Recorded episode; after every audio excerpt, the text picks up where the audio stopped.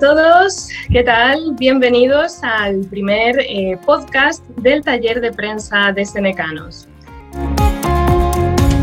Hoy vamos a hablar de tres destinos turísticos españoles, nada habituales.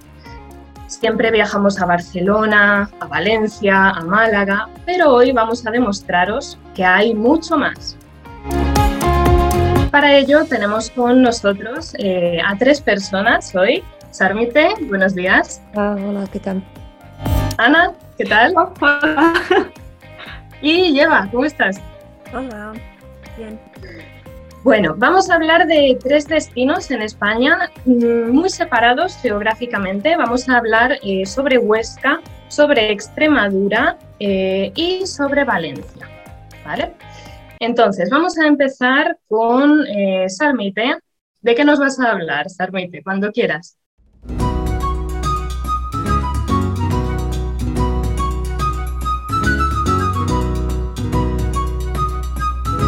Yo voy a hablar de un, de un pueblo pequeño en Huesca que se llama Naval.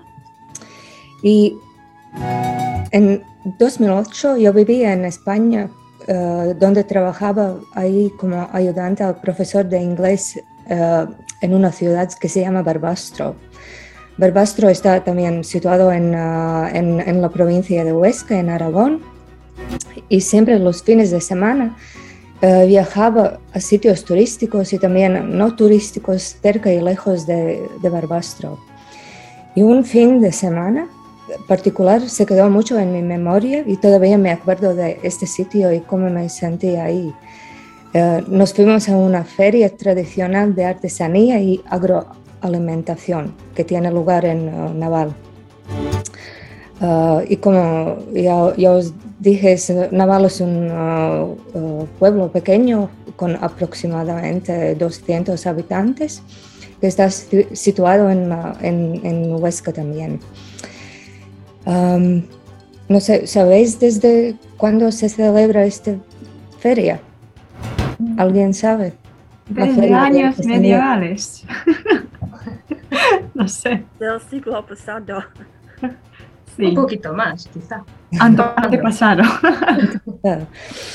bueno, según la información de Internet, en Naval la feria se celebra cada tercer domingo de noviembre y su origen como punto de encuentro comercial entre el llano y la montaña se remonta a la edad, edad moderna.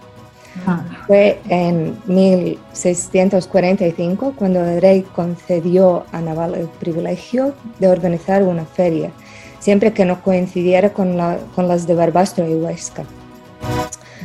Y el Consejo había pedido dos ferias y un mercado en compensación por los servicios prestados en la guerra de secesión de Cataluña, ya que de Naval salieron hombres y carros para transportar los víveres que necesitaba el ejército. Tras más de tres siglos de existencia, la única feria que finalmente se concedió dejó de celebrarse a mediados del siglo XX.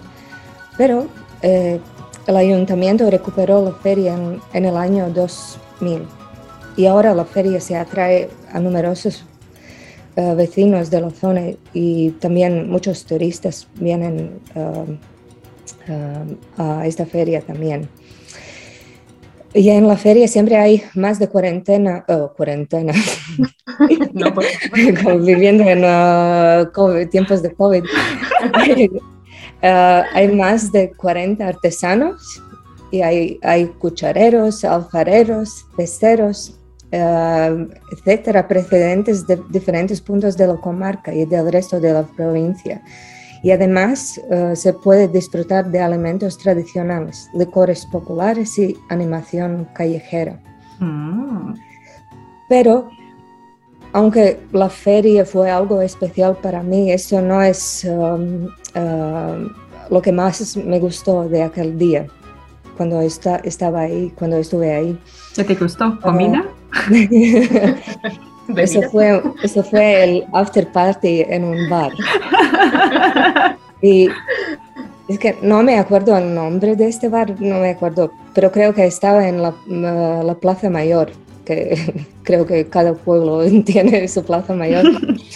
y era un bar bastante grande, con varias mesas, y ahí estábamos nosotros y muchos, muchos ancianos que simplemente disfrutaban la vida y el bar estaba lleno y los ancianos estaban jugando a las cartas y otros juegos de, eh, de mesa.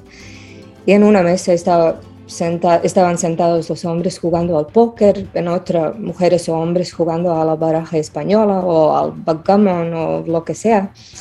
Y los ancianos tomaban las cañas o también bebían café, algunos fumaban porque en esta época se podía fumar dentro.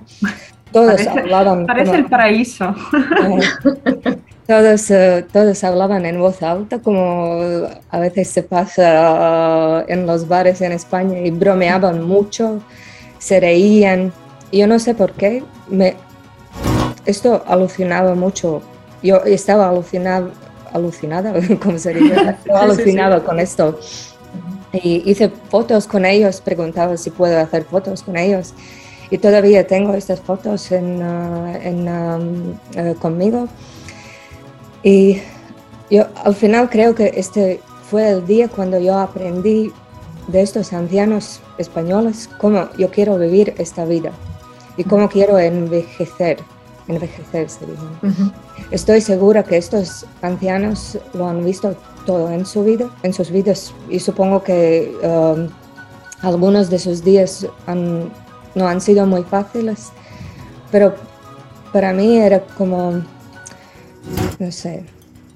Yo, ellos estaban ahí tomando, tomándose el pelo uno a otro, riéndose, charlando, jugando a las cartas.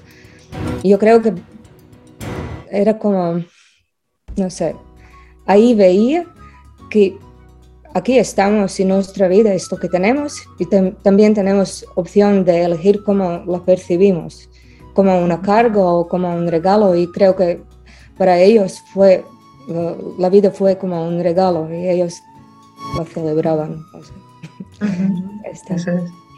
Qué maravilla, Los pequeños detalles, Los pueblos pequeños, sí, la, esa gente tan auténtica, ¿no? Qué bonito, qué bien. Mm. ¿Y cuánto tiempo estuviste ahí? En, uh, en uh, Naval. en el bar. Ah, en el bar. sí, en Naval. Toda la tarde, yo creo no sé. ¿Y en la, en la ciudad esta? ¿Mm? ¿En el pueblo este? ¿Cuánto tiempo? Uh, solo un día, porque la ah. feria uh, siempre pasa como cada tercer domingo, que es domingo en noviembre.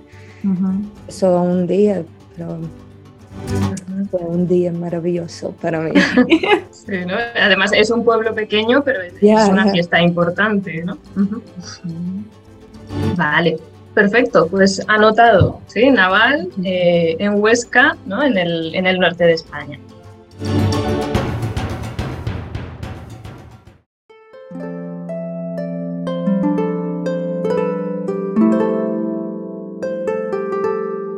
Ana, ¿vamos contigo? Sí. ¿Sí? Venga, ¿de qué nos vas a hablar? Ah, pues quiero hablar sobre algo que normalmente no relacionamos con España, Ah, primero quiero hacer una, haceros una pregunta. ¿Qué relación puede haber entre España y Japón? Mm, el arroz. El arroz. Pa paella. no. Esto sí, pero ¿qué más? Frutas y comida sana. Mm. No, no sé. No sé. Pues, resulta que en eh, ambos países existe la tradición de observar la belleza de las flores. Eh, en Japón se llama hanami. Mm, por lo general se asocia esta palabra hanami al periodo en que florecen los cerezos y en el que los japoneses acuden en masa a parques y jardines a contemplar sus flores. Eh, sakura entonces. Y em, ¿sabéis cuándo es posible contemplar Sakura en Japón? ¿En qué meses? ¿Primavera? Mm. ¿En qué meses? ¿Marzo? No, no, no, no. ¿No? En mayo. en marzo. Antes, yo creo que Yo antes. no tengo ni idea.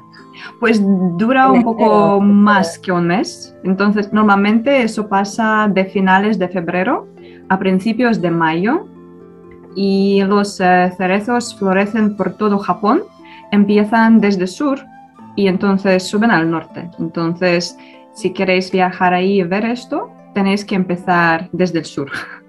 Y pues resulta que para disfrutar esta tradición no tenemos que ir a Japón porque podemos viajar a España, donde se celebra la fiesta del cerezo en flor. Y, por ejemplo, en, ah, eso pasa en el Valle de Extremadura con la llegada de primavera, generalmente desde finales de marzo hasta primeros de mayo. ah, ahí, en eh, el Valle de Extremadura, se... um, eh, no sé, florece un millón y medio de árboles. Entonces, eso es muy, muy bonito. Y eh, esta fiesta eh, se celebra en el Valle del Jerte, una mancomunidad y comarca natural en el norte de Extremadura. Y parece que este lugar es, tiene como su situación y microclima propio es ideal para el cultivo de la picota. Picota es la cereza con denominación de origen de Jerte y se cultiva esta cereza desde el siglo XVII. Pues no la he probado, pero dicen que aunque es más pequeña que otras cerezas, es la más grande en sabor. Entonces, sí, así que tene- tenemos que probarla un día. Ujú. Podemos ir de excursión, por ejemplo. Tenemos que buen- buena ah, idea. Sí, preguntar, eh, podemos preguntárselo a Javier, viajar eh, con Seneca, todos juntos, pues el, el fin de curso. sí, por ejemplo, celebrar ahí nuestra fiesta de fin de curso. Ah, sí, entonces, una pregunta más. ¿Qué pensáis? ¿Cuándo empezaron a celebrar esta fiesta? ¿En qué época, años? Por 16. Mm, Yo creo que más tarde, ¿no? Porque si, si se empieza a cultivar en el 17, ¿no? Es bastante reciente. Es- eh, cultivar la picota sí, pero es por fiesta. Entonces, cuando Ah, empezaron a celebrar la- esta fiesta? Ujú. 1995. ¿Cómo lo Uh. sabes? Qué preciso. No, no, no, no, no, no, lo siento, no. Pero sí, es, bastante, eh, es fiesta bastante reciente. Entonces, el origen de la fiesta se remonta a los años 70, ah, cuando los 11 ayuntamientos de la comarca de Valle de Jerte se organizan para celebrar una fiesta a nivel comarcal em, que sirva de unión, hermanidad, eh, hermandad para los habitantes de- del valle. Um, y entonces, en, eh, en el momento en que los cerezos comienzan a florecer, se da también la bienvenida a la primavera. Sí. Y eh, si queréis viajar ahí y ver los árboles, entonces es mejor elegir el periodo mejor para esto, es mejor elegir periodo mejor. Entonces hay como tres eh, partes de esta fiesta. Um, eh, normalmente se divide en tres partes. La primera se llama Despertar del, Valle- del Valle y eh, eso suele pasar en la primera semana desde el inicio de la fiesta. Y eh, después sigue la, la segunda parte y es el centro de la fiesta. Se llama Cerezo en Flor y suele durar casi un mes, desde finales de marzo hasta mediados de abril. Y la tercera parte se desarrolla desde mediados de abril hasta primeros de mayo y tiene por nombre lluvia de pétalos.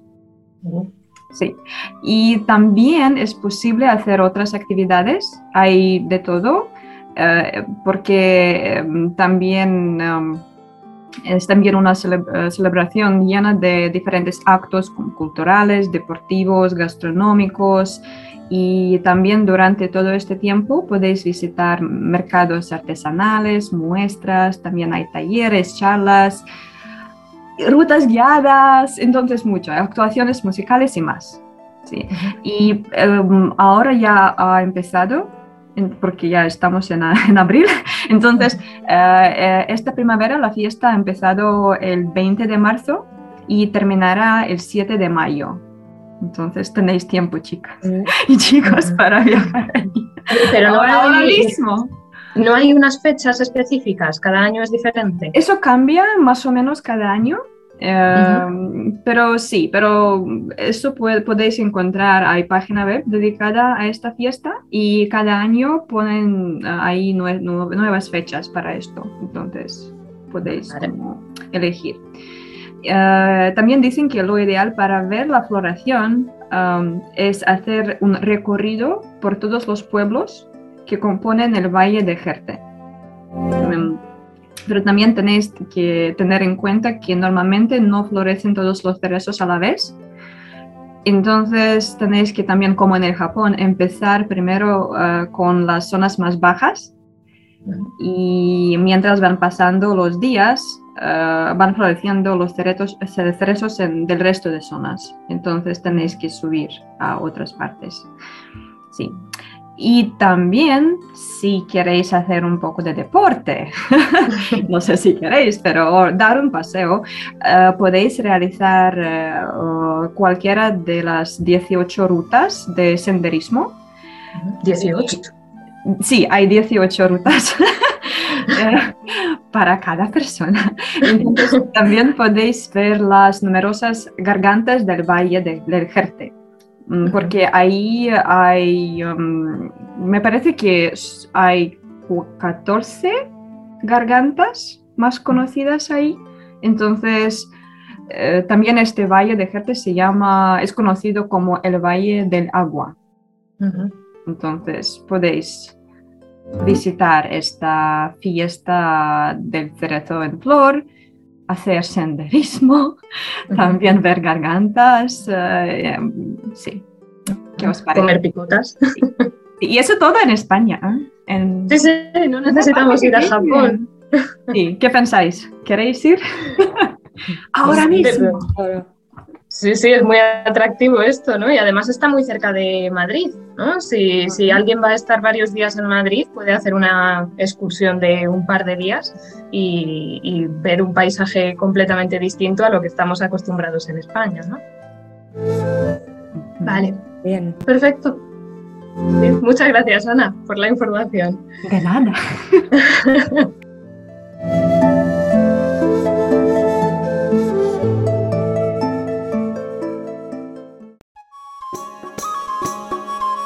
Vamos con, otro destino, con el último que tenemos para hoy.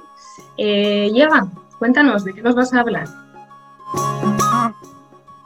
Muchos estudiantes de Seneca han ido a Valencia para estudiar español o simplemente para disfrutar de vacaciones, pero es una ciudad que está, siempre está llena de turistas. Lo que no sabemos que hay otros, otros lugares cerca de Valencia que están también muy interesantes. Por ejemplo, una de las ciudades más bonitas y con mucho valor histórico es Chátiva. Se escribe con H, pero pronuncia con G porque este, está en Valencia, valenciano. Está a unos 60 kilómetros de Valencia y es fácil de llegar. Nos fuimos en el tren que suelen salir con cada, cada media hora de la, estación del norte. Y hay un, era muy interesante porque en esta estación hay una máquina de bebidas que se llama Teca. Y en latón Teca se, significa una leyenda, pero estamos como en casa cuando vimos eso. Nombre escrito Teca, o como en ese barrio de Riga. De Riga, sí. Sí, podemos sentirnos como en, en casa. es algo muy muy, muy bonito. Chátiva fue declarada conjunto histórico-artístico, es una ciudad con mucha historia y muchos de sus monumentos emblemáticos son bienes de interés cultural. Yo no he explorado toda la ciudad porque nuestro destino final era el castillo, pero lo que vivimos durante el paseo hasta el castillo era muy hermoso y sencillo, muy acogedor y queríamos ir al, al, al mercado, pero estaba la hora de cerrarlo. Pero en la, en la, en la plaza central hay un mercado y, y también hay unas iglesias que no son tan sencillas, que son elaboradas con unas esculturas y pinturas, como en toda la España, esas iglesias católicas. Pero Shativa en la época musulmana, para ella fue una etapa de esplendor cultural. En el siglo XIX se estableció en la ciudad la primera fábrica de papel de Europa. Y más tarde, tras la, tras la conquista cristiana, se convirtió, en la segunda ciudad más importante del reino de Valencia. Todavía es, es capital de una comarca en España. Entonces es una ciudad importante, no solo para, pero no parece muy grande, es como realmente de una, de una talla como muy, muy cómoda. Eh, en el Museo de la Ciudad de estilo gótico valenciano alberga el famoso cuadro de Felipe V con la boca abajo. ¿Y sabéis por qué? Mm, ¿Por, por qué No sabemos. Cuéntanos. No, Es un poco raro. ¿no? Era un gran enemigo de la ciudad, ordenó Mm. quemarla. Eso ocurrió durante la guerra de sucesión cuando dos personas lucharon por, por el trono de España y los eh, habitantes de Chátiva eran en, el, en el lado de Austria, pero Felipe de, de era, como su enemigo y eran, tuvieron unas mm, luchas muy fuertes porque los enemigos eran, el, el- el ejército del enemigo era como mucho más grande de los de Chátiva, pero ellos decidieron que van a resistirse y no va- van a reír, eh, eh, rendirse.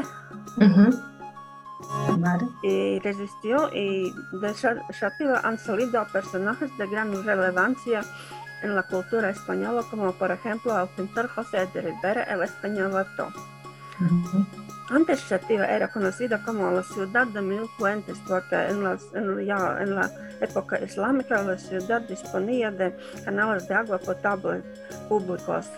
Real- realmente era no- 900 fuentes de agua con- donde, como pri- privados también, pero también públicos. Todavía hay acceso común al agua a diferentes lugares. He probado el agua del castillo y es rico aunque usualmente no me gusta el agua de Vigo en España y en Portugal también tiene algo no sé qué, pero no es muy potable para mi gusto. Estoy acostumbrada al agua, agua dulce de aquí. Vale, el agua en España es para la playa. Sí, por eso de todos be- beben la, la, la agua botellada del, del, del, del, del súper. Al cas- castillo de, de Chátiva no es tan fácil como era, un- una fortaleza, entonces está en, en en la cima de una montaña y desde la cual se puede observar otra montaña y es una vista de maravilla y la ciudad en toda su extensión. Realmente vale la pena subir. Las raíces de esta ciudad son ibéricas y remonas, pero la mayor pa- parte de las murallas y torres conservadas son de origen islámico o gótico.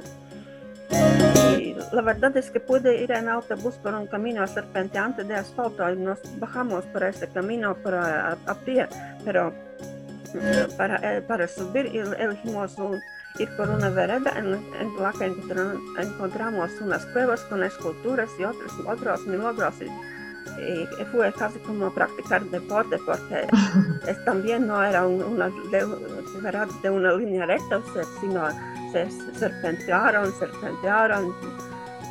Ya, a veces pensábamos que ya no hay vereda, que tenemos que ir por, por la hierba, pero al fin encontramos ese, ese castillo y, y se los recomiendo muchísimo porque es uno de los paisajes más interesantes que he visto en España. Cerca de Chátiva, que no, no he visitado porque está a otro lado del castillo, y un poquito más lejos tienes que ir una media hora o dos horas, depende de tu velocidad. Se encuentra la Cova Negra, que es declarada paraje natural municipal y está situada en el valle que recorre el río Albaida. Y dicen que es la cova negra o cueva negra es básica para comprender la vida del hombre neandertal. En su interior se han encontrado restos humanos y pinturas y al menos un hueso de esta cueva también está en el museo de la ciudad. La cueva recibió su nombre por el color oscuro de sus paredes. El paraje también es ideal, ideal para practicar los, de los deportes al aire libre como senderismo, ciclismo o escalada en una roca que está usada para ese motivo. En Antártida también se puede comer, como en todos los países de España. ¡Bravo!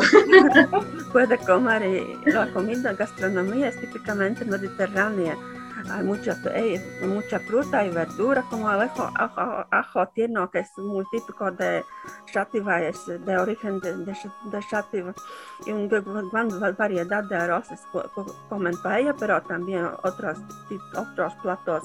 Y los musulmanes han dejado sello tanto en los platos principales como en los postres. Por, por, ejemplo, un dulce típico de aquel lugar es el, arnadí con ese origen andalusí, que está elaborado con calabaza y almendras. Mm. ¿Sabes si hay unas fiestas? En Chátiva también hay unas fiestas muy... muy sí, ¿no? Seguramente como en cada, cada ciudad en España hay fiestas. Pues sí, tienen muchas fiestas y entre ellas está la Pira de Chátiva o Pira de Agosto, la procesión de Corpus, que es uno de los primeros de España, y también se celebra la Semana Santa y las fallas también. La Pira de Chátiva, que es, es, una fiesta como más, más importante, se celebra desde el año 1250. Tiene lugar entre el 15 y el 20 de agosto.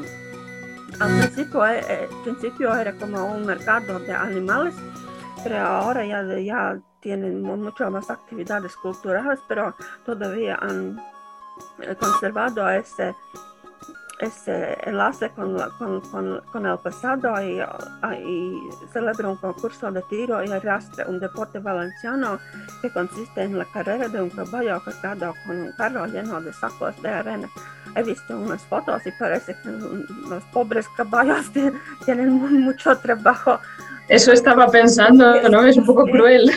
Pero también se celebra la noche de canto de las tradicionales salvajes, que suena parecido a la tradicional Día Platona, porque ese, cantan unos y después eh, eh, ellos respuestan los otros y cantan sobre los problemas eh, cotidianos de la ciudad y de los eso me gusta, cantar sobre problemas. Sí, eso puede, puede, suelen hacer toda la noche hasta la, hasta la madrugada. Ah, también hay un clásico trofeo de motociclismo, uno de los primeros en España y también uno de, los pocos que se, que se ocurren en, los, en, la, en el terreno urbano, no en, un lugar como salvaje. Hay, hay de todo. Sí, un ciclo de teatro infantil cada, cada, cada noche en, en el mercado, mercado playa central hay, hay unos hay teatro para, para niños, un mercado medieval y un festival de música también en, el castillo. Entonces, durante estos cinco días, la ciudad sí que está llena de turistas. Cuando nos visitamos en febrero o marzo, no, eran pocos turistas y era muy, muy, como una vida muy tranquila. Es el mejor. Tiene, tiene larga tradición educativa desde el año 1865 y ahora tienen como 19, 19 de esas fallas y que, que esta semana. Ayer culmina el 19 de marzo, día de San José. Y entonces yo ahora quiero volver a Chátiva, pero ir no, a, la castillo que me gustaron mucho, porque hay dos castillos, menor y mayor como porque era un castillo durante mucho tiempo con muchos dueños y entonces hay dos edificios en ruinas, por, por, supuesto. Y ahora quiero ir, ir a, a, ese otro lugar, a Cova, Negra, para, en este parque para caminar y para ver un poco de prehistoria europea.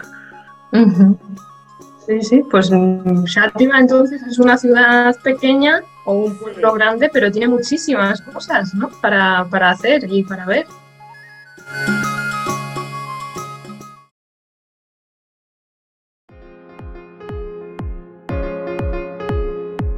Chicas, habéis tomado nota entonces, ¿no?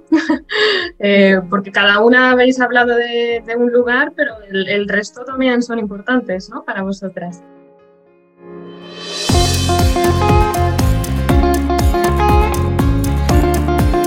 Terminar el primer podcast, ¿no? Espero que, hayáis aprendido todos eh, algunas cosas nuevas de España. si os habéis quedado con ganas de más, atentos al, al, próximo episodio porque vamos a descubrir tres lugares más de España. Así que muchas gracias por acompañarnos, por escucharnos y nos vemos en el próximo episodio. ¿Sí? Adiós. Adiós, adiós. adiós.